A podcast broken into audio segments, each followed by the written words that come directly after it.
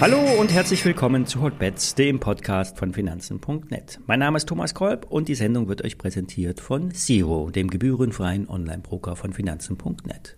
Wie immer, alle nachfolgenden Informationen stellen keine Aufforderung zum Kauf oder Verkauf der betreffenden Werte dar.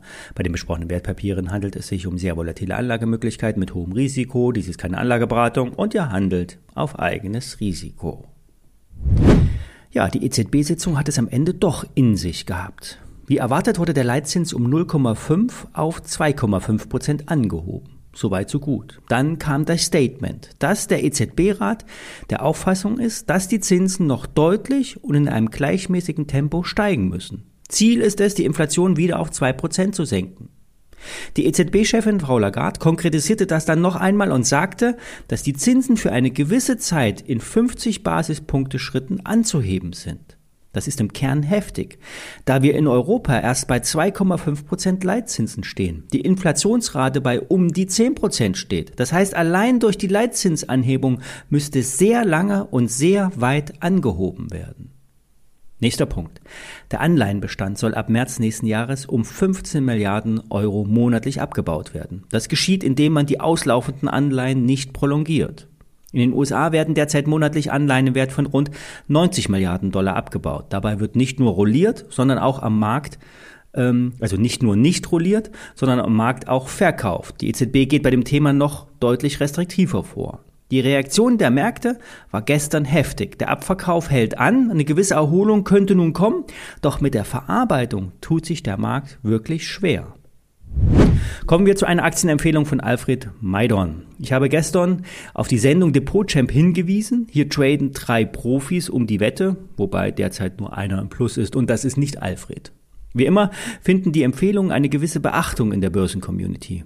Alfred Maidon hat die Aktie von Steam auf die Bühne gehoben. Steam ist ein weltweit führendes Unternehmen für die KI-gesteuerte Energielösung. Hier werden Energiespeichersysteme betrieben, die aus tausenden Anlagen aus dem Bereich Wind- und Solarenergie Strom ins Netz einspeisen. Und dieser Strom muss austariert werden. Das geschieht durch Energiespeicher. Steam stellt selber keine Batterien her, diese werden zugekauft und in Systeme verbaut. Zuletzt wurden vier eigenständige Energiespeicherprojekte mit 9,9 Megawatt in Texas lanciert.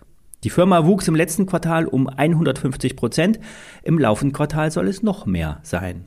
Steam hat eine langjährige Expertise, den Stromerzeugern zu helfen, mehr aus den Projekten rauszuholen. Die, die, Produzenten von erneuerbaren Energien haben ja meist das Problem, dass der Strom nicht konstant fließt und wenn möglich smart zwischengespeichert werden muss.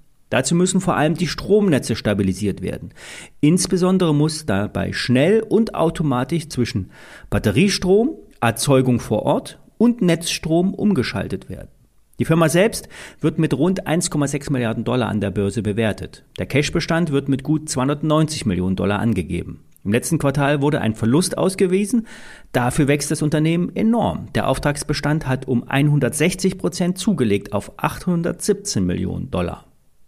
Steam erwartet sich durch die Förderung der amerikanischen Wirtschaft weitere Impulse in dem Bereich. So sollen vor allem ja Investitionen in alternative Energiesysteme steuerlich sehr stark gefördert werden. Der amerikanische Präsident hatte sich stark für die Gesetzesinitiative eingesetzt, was aber vor allem in Europa zu Kritik führte. America First heißt auch hier die Devise, auch wenn es so nicht gesagt wird.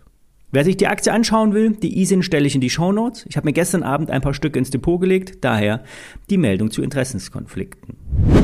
Eine Aktie, die sich Last Winter ins Depot gekauft hat, ist die Formicon.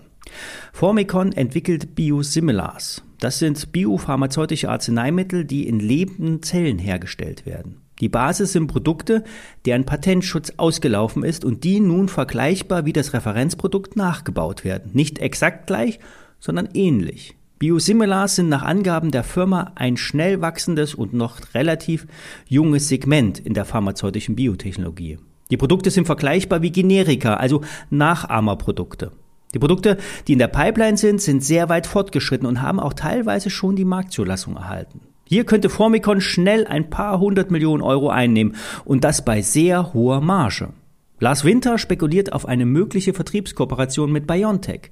Hier soll ein Biosimilar gegen Covid auf den Markt kommen. Interessant dabei ist, dass Formicon ähm, durch die ehemaligen Hexal-Gründer äh, finanziert wird. Die halten nämlich 25 Prozent der Aktien. Über das Family Office der Strüngemann-Zwillinge wurden 650 Millionen Euro im Frühjahr diesen Jahres investiert. Im Gegenzug gab es Aktien und zukünftige Einnahmen aus zwei Biosimilar-Kandidaten wurden an das Family Office abgetreten.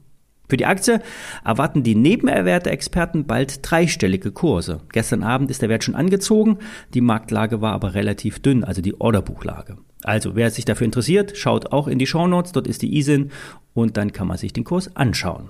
Soweit für diese Woche. Ich wünsche euch ein schönes Wochenende. Wir hören uns Montag wieder. Bis dahin.